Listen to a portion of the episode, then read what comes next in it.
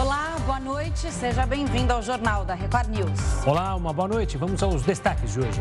Valdemar Costa Neto oficializa a oposição e convida Bolsonaro a ser presidente de honra do PL. Equipe de transição terá economistas que participaram da criação do Plano Real. Estado de São Paulo confirma a primeira morte por nova variante da Covid-19. E ainda, americanos vão às urnas para renovar Câmara dos Representantes e parte do Senado.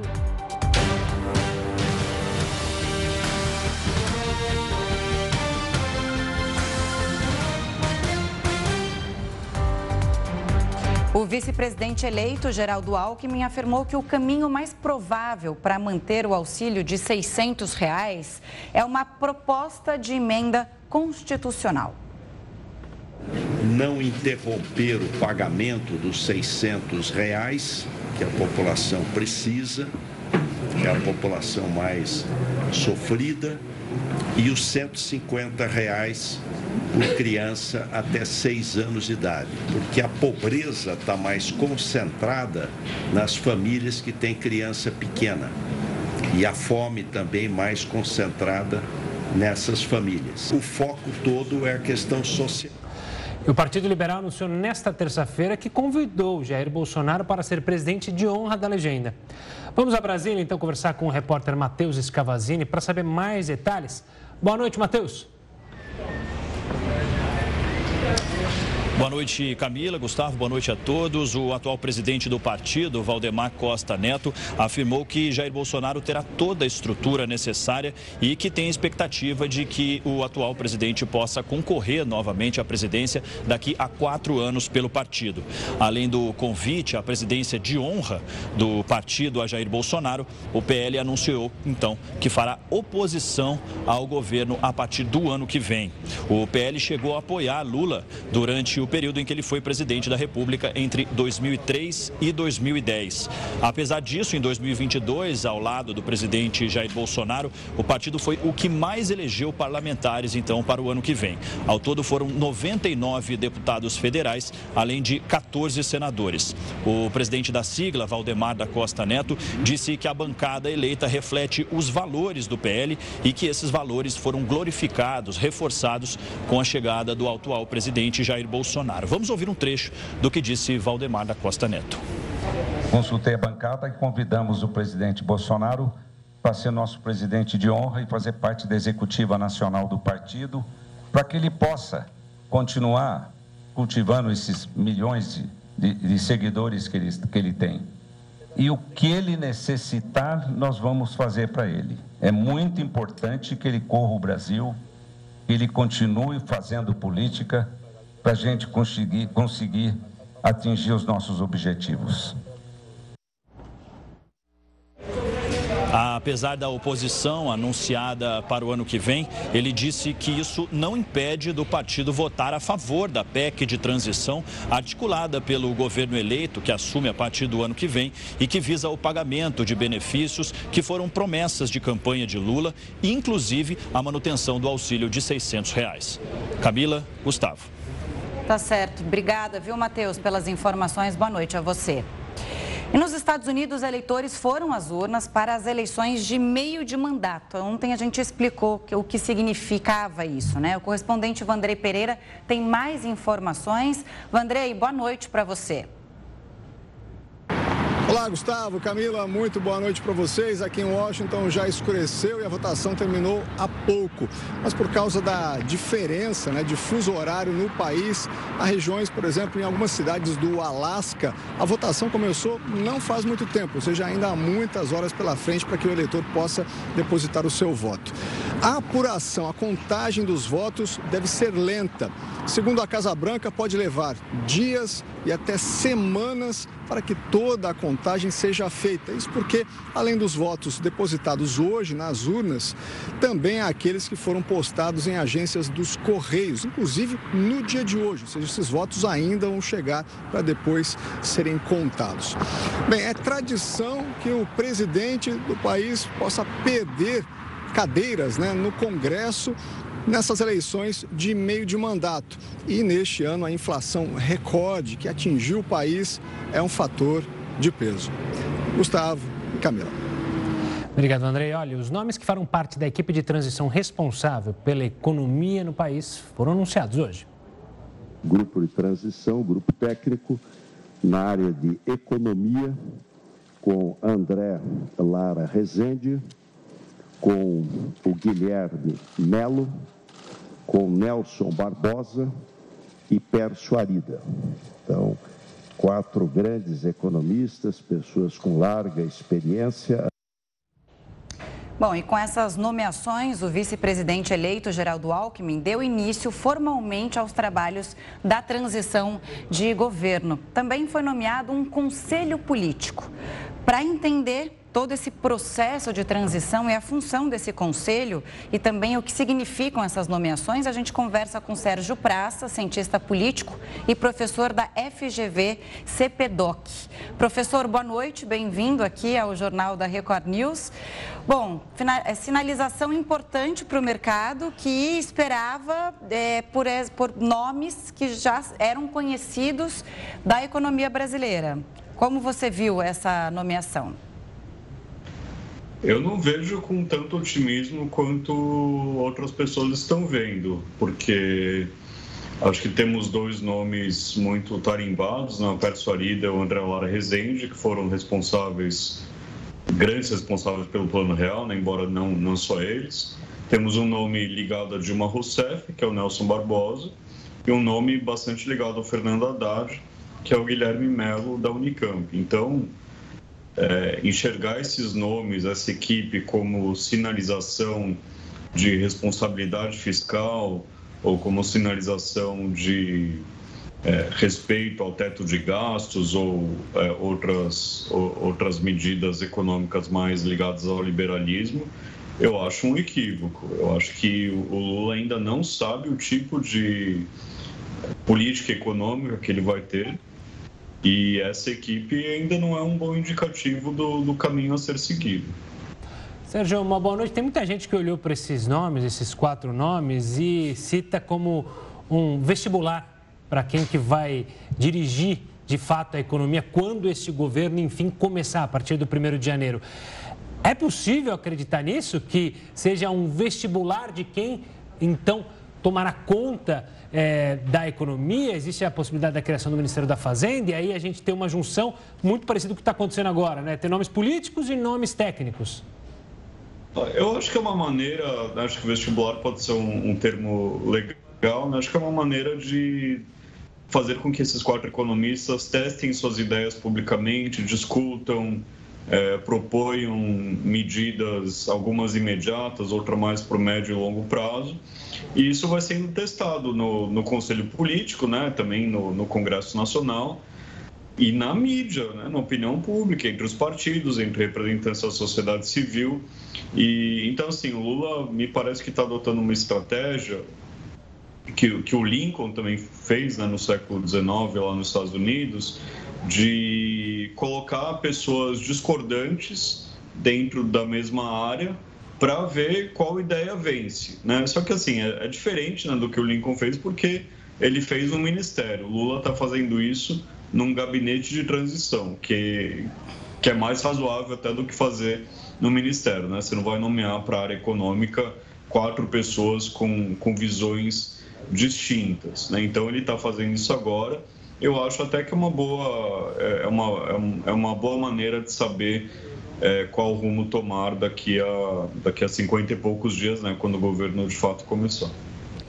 É, na verdade, havia um, uma preocupação com que o, o governo Lula fosse e priorizasse pessoas que são do PT, é, seriam petistas. E com essa sinalização de no, novos nomes, né, de é, aliados de Alckmin, é, os, os, economistas pais do Plano Real, é, não há uma sinalização de que esse governo realmente pensa numa frente ampla no, no, na maneira de governar?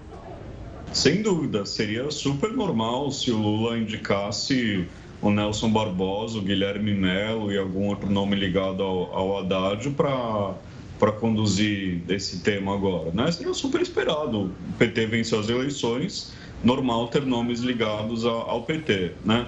Agora, ao fazer isso, né, ao, ao colocar o Pércio e o André Lara Rezende nessa, nessa equipe de transição, ele de fato dá uma sinalização forte de que, pelo menos no início do seu governo, seu próximo governo, a política econômica não será a mesma da Dilma Rousseff, né? Poderá ser mais parecida com a política econômica do primeiro mandato do, do primeiro governo Lula, né? do primeiro mandato do Lula de 2003 a 2006, que foi uma política econômica mais mais para liberal e depois que, que a coisa ficou diferente, né? Com mais investimento público, uso das estatais e, né, e outros fatores mais ligados a, a, a, essa ala chamada de desenvolvimentista, que é da Unicamp. Né? Então, é, para quem esperava que o, que o governo do Lula, né, o próximo governo, fosse parecido com o governo da Dilma, ele, ele tomou medidas para assegurar que,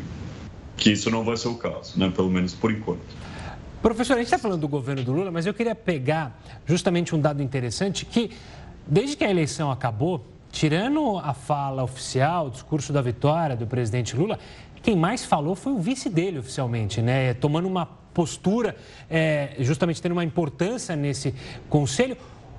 O que, que, a gente pode analisar disso? Um vice empoderado é algo incomum se a gente olhar para as últimas, é, pelo menos os últimos governos é algo incomum e eu acho que é uma estratégia muito esperta do Lula, né? porque as eleições acabaram de ocorrer, né? o, o, país ainda está, né? uma parte do país ainda está muito insatisfeita com o resultado eleitoral, com protestos, é, violência.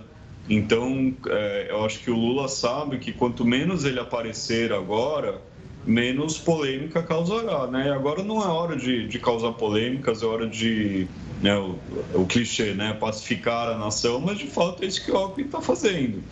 E, e, o Lula vai ter quatro anos para governar sem, sem necessariamente o Alckmin ter um papel de liderança que ele que ele está tendo agora, né? Então acho assim um uso estratégico da visa, da vice-presidência muito interessante, muito esperto por parte do, do Lula. Estratégia ou não, ele também tem um problema aí para resolver nos próximos dias, né? Que é tentar viabilizar a PEC da transição e conseguir pagar os 600 reais para as famílias. E até hoje o, o vice-presidente eleito, coordena, coordenador da transição, falou dos 150 reais para as crianças até 6 anos de idade. Então, eles têm uma missão pela frente aí para os próximos dias e também pode ser uma estratégia na sua avaliação para conseguir é, achar uma solução de onde, de onde vai sair esse dinheiro, né, politicamente falando? Bom, politicamente falando, o dinheiro vai sair da, da vontade do Congresso Nacional de colaborar com, com o início de um governo, né? o início de um governo que é, que é de, um, de um político é, extremamente tarimbado, provavelmente o político com mais experiência que o Brasil tem hoje, que é o Lula, e assim, né, é, me surpreendeu até a rapidez com que partidos políticos se juntaram ao, né, a, a esse conselho político, à transição, e, e encamparam a ideia dessa PEC é, da transição, né, para segurar o, a renda, essa renda para as pessoas mais pobres no ano que vem. Né? Eu achei que demoraria um pouco mais, né? mas pelo visto até o Valdemar da Costa Neto, né, na entrevista que vocês veicularam agora, ele não, não parece tão convicto assim de que quer continuar apoiando o Bolsonaro. Né? Mais alguns meses eu acho ele vai estar tá, é, votando junto com o PT. Né? Por quê? Tivemos, acho que, um, momento ali de instabilidade com a conexão do professor. Professor, estava falando justamente do Valdemar da Costa Neto. Então, para encerrar, para justamente não ficar sem essa sua é, finalização, né? Concluir o seu raciocínio. E diz, ele inclusive disse, né? Fazer oposição não quer dizer não apoiar a PEC da transição. quer dizer, ele já deu Exatamente. uma amostra. Exatamente, ele está louco para que ele e seu partido apoiem o, o, governante, porque é assim que partidos políticos conseguem recursos para continuarem vivos, né? assim que consegue emenda orçamentária, assim que consegue é, cargo de confiança, quem sabe até o ministério. Então, ser oposição é muito custoso para um partido político e isso joga muito a favor do Lula desde já. Né? Para minha surpresa, é, tá começando bem, bem cedo nesse próximo governo dele. Tá certo. Professor, obrigado pela participação aqui conosco e pelas análises. Um forte abraço e até uma próxima. Eu que agradeço. Boa noite. Boa noite. E olha, a Polícia Rodoviária Federal prendeu 65 pessoas e aplicou mais de 7 mil multas a motoristas que bloquearam rodovias em todo o país. Segundo a PRF, as infrações de trânsito somam mais de 18 milhões de reais. Desde o início dos protestos, 1.079 manifestações já foram desfeitas. De acordo com o último boletim da corporação, ainda restam três interdições parciais no Pará, Rondônia e também Mato Grosso. O Ministério da Justiça e Segurança Pública autorizou o uso da Força Nacional contra os bloqueios de estradas em Rondônia. O ministro Anderson Torres autorizou o emprego da Força para garantir a circulação nas rodovias do Estado por 15 dias. A decisão foi publicada no Diário Oficial da União. A portaria determina a articulação da Força Nacional com os órgãos de segurança de Rondônia, sob a coordenação da Superintendência da Polícia Rodoviária Federal no Estado. E o estado de São Paulo confirmou a primeira morte pela nova variante da Covid-19. O Jornal da Record News volta em instantes para falar sobre esse e outros assuntos. O Brasil é o segundo país com a conta de luz mais cara do mundo, atrás apenas da Colômbia. Nos últimos cinco anos, o custo da energia elétrica brasileira aumentou 47%. Assunto para o Heraldo Barbeiro. Geraldo, boa noite mais uma vez. Né? A gente já ficou aqui à tarde, conversamos bastante. Qual é o segredo para economizar energia e aliviar o bolso, hein, Heroto? Conta essa mágica para gente. Gustavo, a mágica é o seguinte: é, a maior parte da população brasileira, inclusive eu também não sabia, eu andei pesquisando, é, porque conversei com um engenheiro. Existe uma, uma tarifa chamada tarifa branca. Que, que negócio é esse tarifa branca? É o seguinte: quando a gente paga a conta de luz, não importa a hora do dia, da noite que a gente liga, a gente paga um preço médio pelo quilowatt-hora que a gente consome na casa da gente. Ou num pequeno restaurante, ou num bar, numa pizzaria, ou numa pequena indústria. Muito bem. Acontece que a ANAEL, que é a Agência Nacional de Energia Elétrica, estabelece o seguinte: tem três preços de energia. A energia mais cara é aquela que a gente consome entre 5 e meia da tarde e 8 e meia da noite é aquela, aquele período pico, né? que muitas vezes fala, ah, no período pico e tal tem problema de cair luz. Não é. É o seguinte, a energia ali é mais cara. Então, a mais cara é quando você, por exemplo, liga a máquina de lavar roupa à noite. Ou quando você resolve ligar a máquina de lavar louça à noite. Então, esse período que vai de 5 e meia às 8 e meia, a tarifa é mais cara. Bom, acontece que antes desse período, uma hora antes, uma hora depois, é chamada tarifa intermediária. Essa tarifa intermediária tem pelo menos uns 30% de desconto. bom, e o resto do dia? A partir das 11 da noite até as 4 horas do dia seguinte, é a chamada tarifa fora do pico.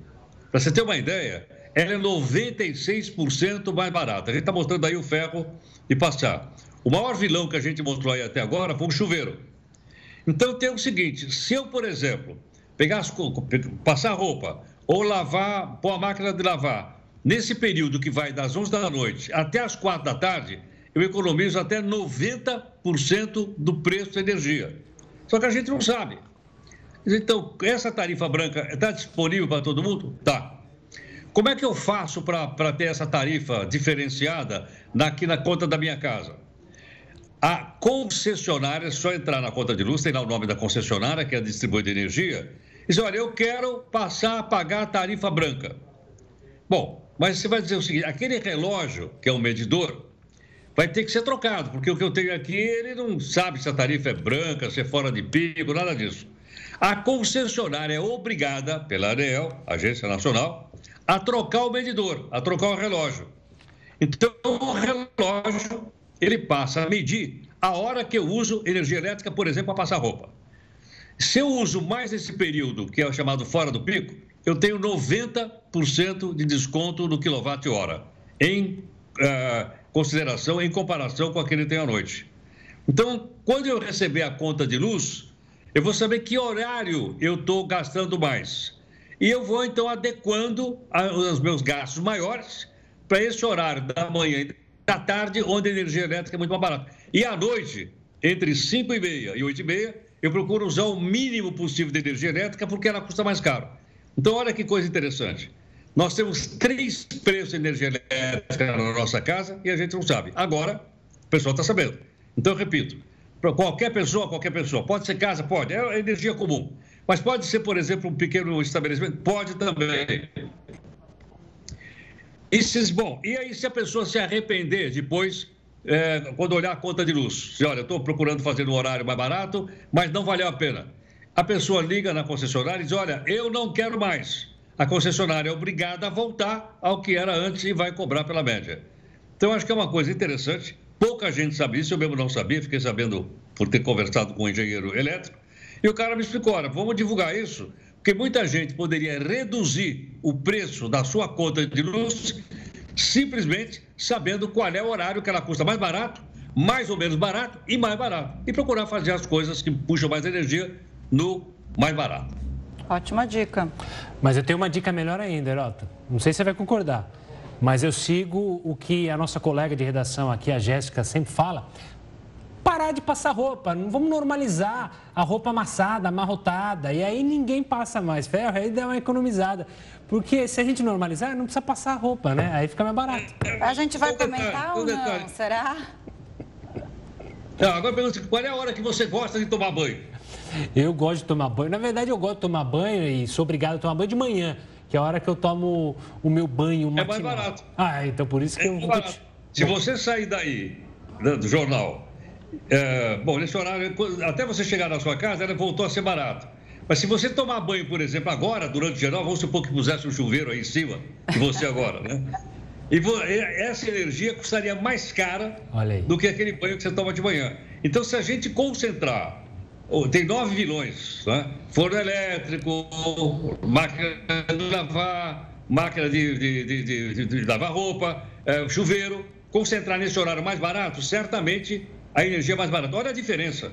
É 90% mais barato do que a energia que eu pago das 5 e meia da tarde até as 8 e meia da noite. É muita coisa, a diferença é muito grande. É, é enorme. E no, e no, caso do chuveiro, não posso falar para o pessoal não tomar banho. Né? E vocês estavam falando de passar roupa, né? Sabe que, por exemplo, calça jeans, realmente tem alguns lugares que dão umas dicas para o jeito que você pendura no varal a roupa. Dependendo do jeito que você pendurar, você amassa menos aquela peça. E aí tem toalha, né? Se a gente for pensar tudo que a gente lava todo dia ou uma vez por semana, cada um tem uma rotina em casa. Dá pra... E mais um detalhezinho. Hã? Detalhezinho, capitão. É. O grande vilão não é o chuveiro. Qual é? O grande vilão de consumo é forno elétrico e fogão elétrico. Ah, olha. Sabe aquele forninho que a gente tem para fazer aquele pão de queijo, ai, mineiro e tal? Ele é o campeão de consumo de energia numa casa. Se você ligar ele entre 5 e meia da tarde e 8 e meia da noite, o seu pãozinho de queijo vai custar muito ah, mais caro Pão do que aquele que só de manhã. Vamos anotar todas as regras aqui a partir de amanhã, já adequar para gastar menos é, de energia elétrica. Heródoto, valiosas dicas as suas hoje. E agora você pode não dormir em paz e não tome banho, é isso mesmo. vá para a cama direto. Assista o jornal até o final, ah, aí você pode, aí você tá Peraí, eu tenho que segurar até 10 e meia, porque 10 e meia ele fica mais baratinho. É aí eu vou banho. Boa. Segura aí. Até amanhã, HB. Tchau, gente. Obrigado. Um beijo grande. Outro, querido. Bom, mudando totalmente de assunto, a primeira morte pela nova variante da Covid-19 foi registrada em São Paulo.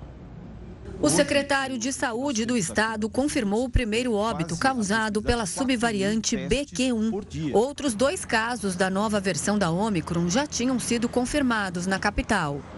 De acordo com a secretaria, a vítima é uma mulher de 72 anos que morava na cidade de São Paulo e vivia acamada. O estado ainda analisa outros casos para verificar se mais vítimas foram infectadas com a nova variante. Ela não tem mudança nos sinais e sintomas na grande maioria, mas como ela é uma somatória de mutações do vírus, dessa proteína spike, dessas mudanças, ela vai apresentando variações de sintomas por pessoas. A Fiocruz já identificou ocorrências da doença no Rio Grande do Sul, Rio de Janeiro e Amazonas. Além de febre, dor de garganta e cansaço, infectologistas chamam atenção para a volta de outro sintoma. Voltamos a ter perda de olfato paladar que a gente não tinha diretamente na Ômicron. A BQ1 não é a única novidade. A nova variante XBB também tem impactado Brasil, Europa, China e Estados Unidos. Todas essas regiões têm apresentado crescimento no número de casos de Covid-19. As pessoas, elas deixaram de tomar o seu reforço e deixaram de tomar o seu segundo reforço. Com isso, tem uma transmissão aumentada desse vírus.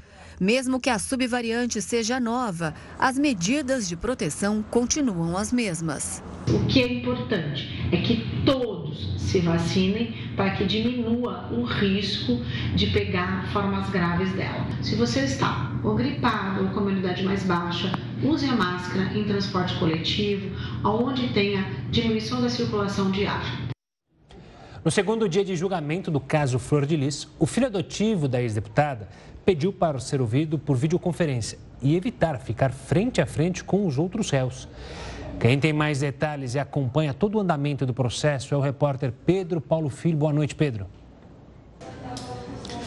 Boa noite, Camila e Gustavo. Boa noite a todos que acompanham o Jornal da Record News. Olha, nove testemunhas de acusação foram convocadas para esse segundo dia de julgamento, mas às 8 horas da noite, que era o horário previsto para encerrar as atividades desse segundo dia, ainda estava sendo ouvida a terceira testemunha de acusação. Trata-se de Wagner Pimenta, conhecido como Misael, que é um filho adotivo de Flor de Lis e considerado peça-chave nessas investigações.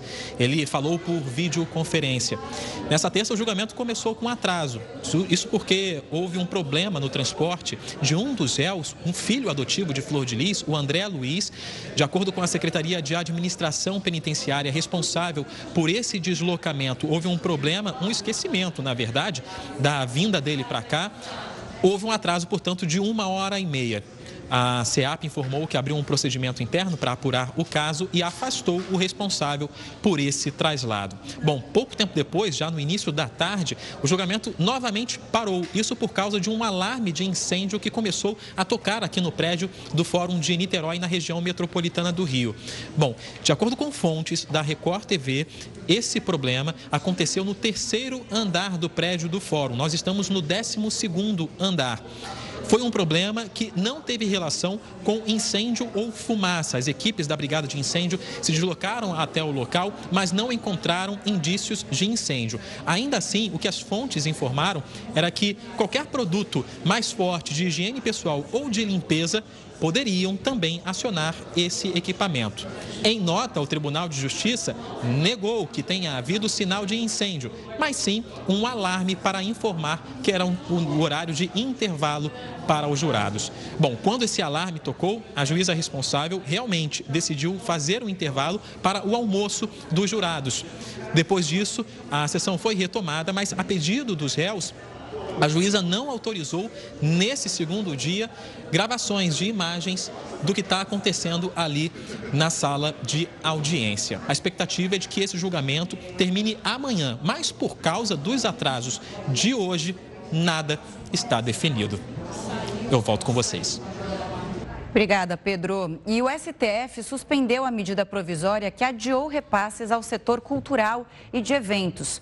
A ministra Carmen Lúcia, relatora do processo, afirmou que não houve comprovação de relevância e urgência para a edição da medida provisória e ressaltou a importância da cultura para a população brasileira. Os recursos foram determinados por duas leis aprovadas pelo Congresso neste ano. O objetivo delas é amenizar os impactos negativos da pandemia nos setores da cultura e de eventos. Uma das peças principais da seleção brasileira é o volante Casimiro. Com uma carreira cheia de títulos, ele é a principal inspiração aos que treinam no mesmo campo que revelou ele para o futebol.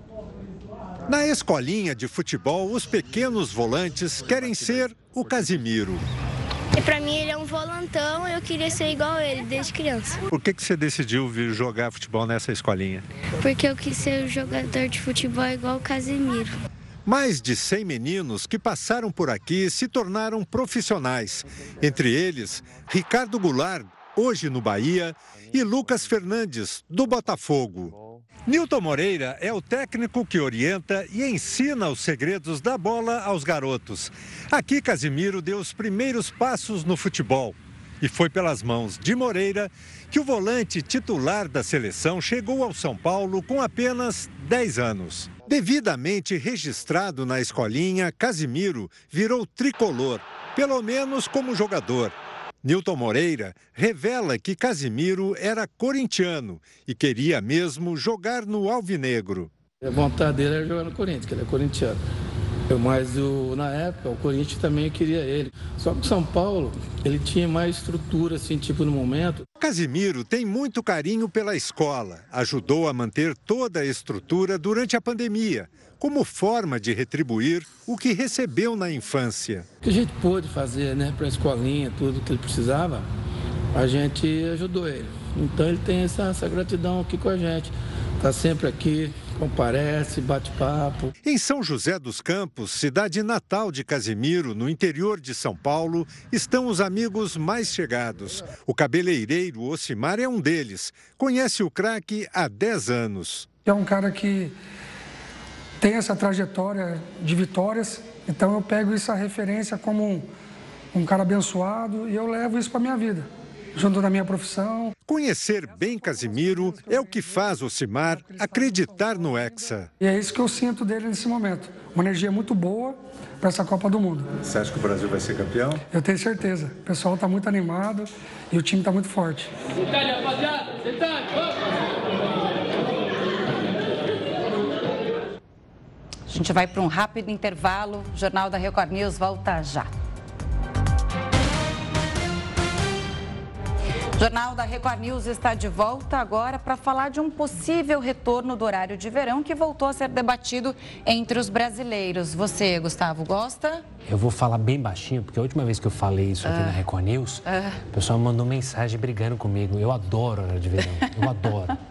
Ué, tem que respeitar, né? Eu também gosto. Eu votaria eu a favor. Até porque o presidente eleito Lula chegou a usar as redes sociais para avaliar a opinião da população sobre esse tema. Quem nos explica os impactos dessa mudança é a Virgínia Parente, especialista em energia e professora da USP. Virgínia, bem-vinda ao Jornal da Record News. Sempre um assunto muito polêmico, né? É, alguém admitir que quer a volta do horário de verão, outros não gostam porque acordam mais tarde, ainda no escuro, quer dizer, mais cedo, ainda no escuro. Agora, economicamente falando, faz diferença a aplicação do horário de verão? É exatamente isso que você falou. Boa noite, Camila. Boa, Boa noite. noite, Gustavo, e a todos que estão nos vendo e escutando. É, de fato, faz uma pequena diferença e tem aspectos positivos e negativos.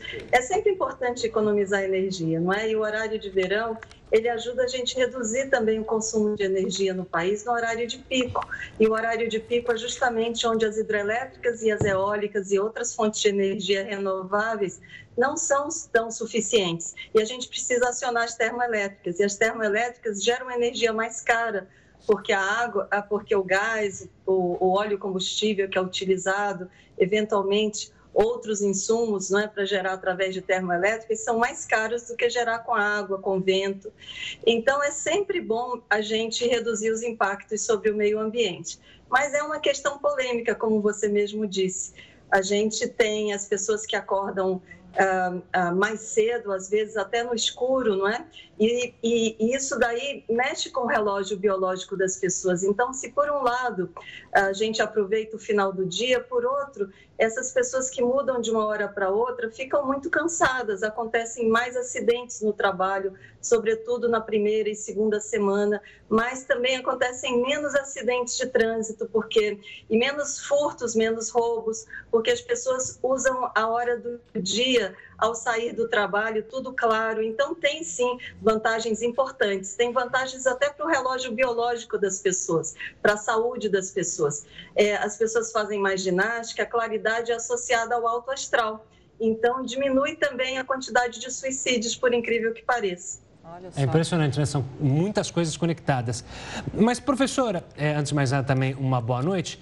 Muito se falou, quando foi retirado o horário de verão, de verão que justamente é, a, os hábitos profissionais tinham mudado muito e os hábitos das pessoas, até pela mudança de, de horário, é, não é mais aquela coisa de 7 a 6, né? Mudou muito.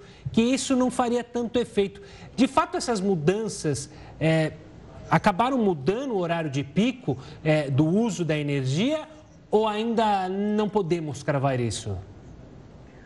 Olha, o horário uh, no verão nós temos uh, um segundo horário de pico também muito importante. Por conta do calor, as pessoas muitas vezes voltam para o escritório depois do almoço e ligam o ar-condicionado a todo vapor. Então tem uma segunda pressão muito grande que esse impacto logo é, após o almoço, no horário, se a gente for olhar a curva de temperatura, a gente verifica que entre duas e quatro da tarde, de um modo geral, nas regiões mais quentes, é onde a gente tem a, os picos de temperatura do dia. E aí nós temos esse segundo pico que surge. Mas sim, o pico do final do dia também é importante. É quando as pessoas retornam para casa, usam elevadores, abrem e fecham a geladeira, usam micro-ondas, é, acendem as luzes. Então, é, sim, a, a vida mudou e a pandemia nos ensinou a ter mais flexibilidade.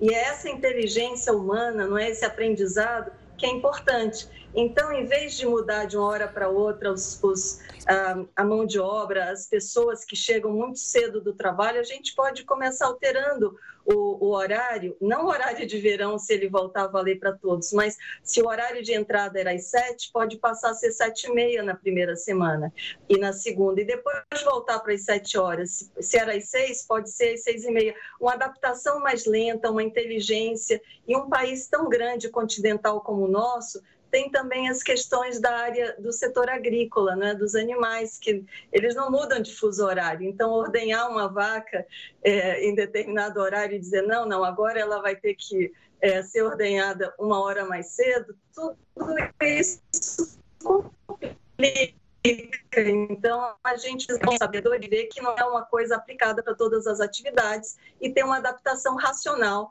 a, a uma perspectiva de possibilidade de voltar a se adotar o horário de verão. Virgínia, se não me engano, a gente, o Brasil deixou de adotar o horário de verão em 2019. É isso? Então a gente tem já uma experiência de pelo menos dois anos sem o horário de verão. Isso na prática, o que gerou de diferença? A gente vinha de vários anos aplicando o horário de verão e também é, levando em conta essa mudança, que as pessoas ficaram mais em casa mesmo, eu não tinha me atentado a isso. Mas, de qualquer forma, no olhar prático e, e econômico, né, o que, que foi de diferente nesses dois anos de não aplicação? Olha, a, o que a gente percebeu foi que as economias começaram a se reduzir. E então, é, como existem prós e contras, é, alguns dão mais peso aos contras e outros dão mais peso aos prós, não é? É uma economia pequena, mas ao longo de 10 anos passou de um bilhão de reais. Então, se a gente pensar em, em 150, caiu para 100 milhões. Então, assim, não é desprezível a economia do bolso é, se a gente somar todos os brasileiros juntos, não é? E todas as empresas. Então você não precisa é, acender a luz no final do dia, você pode usar a luz do dia. É, os dias são mais longos, então é possível é, a, trazer o turno para um pouco mais cedo. Então, sim, há economias, mas há também questões que são que não são razoáveis. É, se você tem um, no, na primeira semana, se alguém tem um trabalho muito delicado e meticuloso, é, não necessariamente vai ter um bom sono acordando uma hora mais cedo. E isso daí pode causar mais acidentes também. Então, assim, acidentes geram custos, custos trabalhistas, custos é, para os equipamentos. Então, é preciso sempre ter um bom senso e analisar a atividade. E como eu falei, a pandemia nos ajudou a fazer muitos ajustes, né? A ver que não é preciso marcar todas as reuniões presenciais, a usar carros, combustíveis fósseis, se deslocar para a cidade. Então, ah, esse misto de, de, de sabedoria, de, de, de, prestar atenção é, nos gastos energéticos é sempre importante, vis-à-vis -vis o bem-estar humano. Ah, só deixa eu. É, eu falei né, dessa informação de 2019, foi sim, 2019, acabei de checar. Então são três anos e meio sem horário de verão. Desculpa, Gu, só para. Queria dar essa informação corretamente aqui. Professora. Sim, o Temer, o Temer começou a estudar e foi adotado a partir do governo Bolsonaro. Professora, a gente tem visto, principalmente na Europa, Alemanha, se não me engano, já tomando algumas medidas justamente para economizar energia por outro problema, não só pela questão ambiental, mas pela questão da guerra, que eles estão com temor de ficar sem gás. Existem outras maneiras ou outras questões que o Brasil devia olhar para justamente conseguir economizar mais energia? Eu lembro é, uma época que a gente reparava o número de prédios públicos, por exemplo, que estavam iluminados. Ou seja, não tinha ninguém ali trabalhando, ou poucas pessoas, obviamente, durante a madrugada, e a iluminação a toda. Essas pequenas atitudes fariam diferença ou a gente estaria é, secando o gelo, como diria no popular? Não, não, Gustavo, você está certíssimo. Toda pequena economia de energia, ela é boa para o bolso do consumidor e também para o meio ambiente, né? para a gente ter um mundo com menos gases de efeito estufa. Na Europa, por exemplo, a maior parte da energia é gerada com combustíveis fósseis, então toda economia é bem-vinda. E sim, na França, por exemplo, eles, embora Paris seja a cidade da luz, né, das luzes, é muito iluminada, mesmo em Paris se reduziu os, os horários que a cidade fica iluminada. Então, como tem menos gente circulando de madrugada, nem sempre a Torre Eiffel e outros monumentos estão tão iluminados. Claro, não faz nenhum sentido prédios públicos. eventualmente, a gente pode deixar uma cidade bonita como Brasília por exemplo, a gente ter, é, que, que tem algum fluxo de turismo também, tem determinados momentos, né? vocês estão projetando Brasília agora, é, tem determinados momentos as luzes acesas, é uma coisa interessante. Nós temos o Natal pela frente e é uma festa de luzes, iluminação nas cidades apropriadas para isso. Mas a gente pode reduzir esse horário, sobretudo quando não há muita circulação. E o mesmo vale para as residências, e o mesmo vale até para os automóveis, sejam eles a combustível fóssil ou mesmo automóveis elétricos, a gente racionalizar os percursos, não é? Sempre toda geração de energia, não importa se ela é renovável ou não, causa um impacto no meio ambiente. Então essa preocupação, não é, com o desenvolvimento, é, ter energia suficiente, ela é uma, é uma preocupação importante é, e a Europa está passando um momento muito difícil agora não tem energia, estão pedindo que as residências é, se acostumem a ficar com alguns graus abaixo, não elevem a temperatura para o seu conforto máximo no inverno. Então, se, é, se uma temperatura razoável poderia ser 22 graus, estão pedindo para não chegar a 20, a ficar com 19, justamente porque eles estão com uma escassez de energia muito grande por lá. Professora, obrigado pela participação aqui, pela nossa conversa. Um forte abraço e até uma próxima. Até breve, um grande prazer. Um abraço para você, Gustavo, para você, Camila, e para todos que nos escutam. Até hum. mais, professora. Galera, daqui a pouco tem informação de roça em Tapesterica da Serra e toda a repercussão do reality. Você acompanha em A Fazenda News. Mais uma roça está chegando para colocar os peões frente a frente. E a promessa é de muito embate com a votação aberta. Ontem, a PO Pétala garantiu a prova de fogo, que pode mudar os rumos da votação de logo mais. Sim, de prova! E a dona do lampião é você, Pétala! Último programa, a apresentadora Fabiana Oliveira recebeu Bruno Tálamo, que esteve nessa edição de A Fazenda, e o ex-Power Couple Rodrigo Mila. Eles comentaram o fato de Deolane não ser unanimidade na casa. O pessoal do grupo B né? Porque antes era só a Débora, depois foi ali a Babi, agora o Irã. O pessoal perdeu o medo da Deolane. Você viu que tá todo mundo batendo de frente com ela quando sente que é necessário. Então, né, a Deolane é super poderosa, 20 milhões, 30 milhões de seguidores. Ninguém mais está temendo isso daí. E na mesa redonda de hoje, a promessa é de muita análise.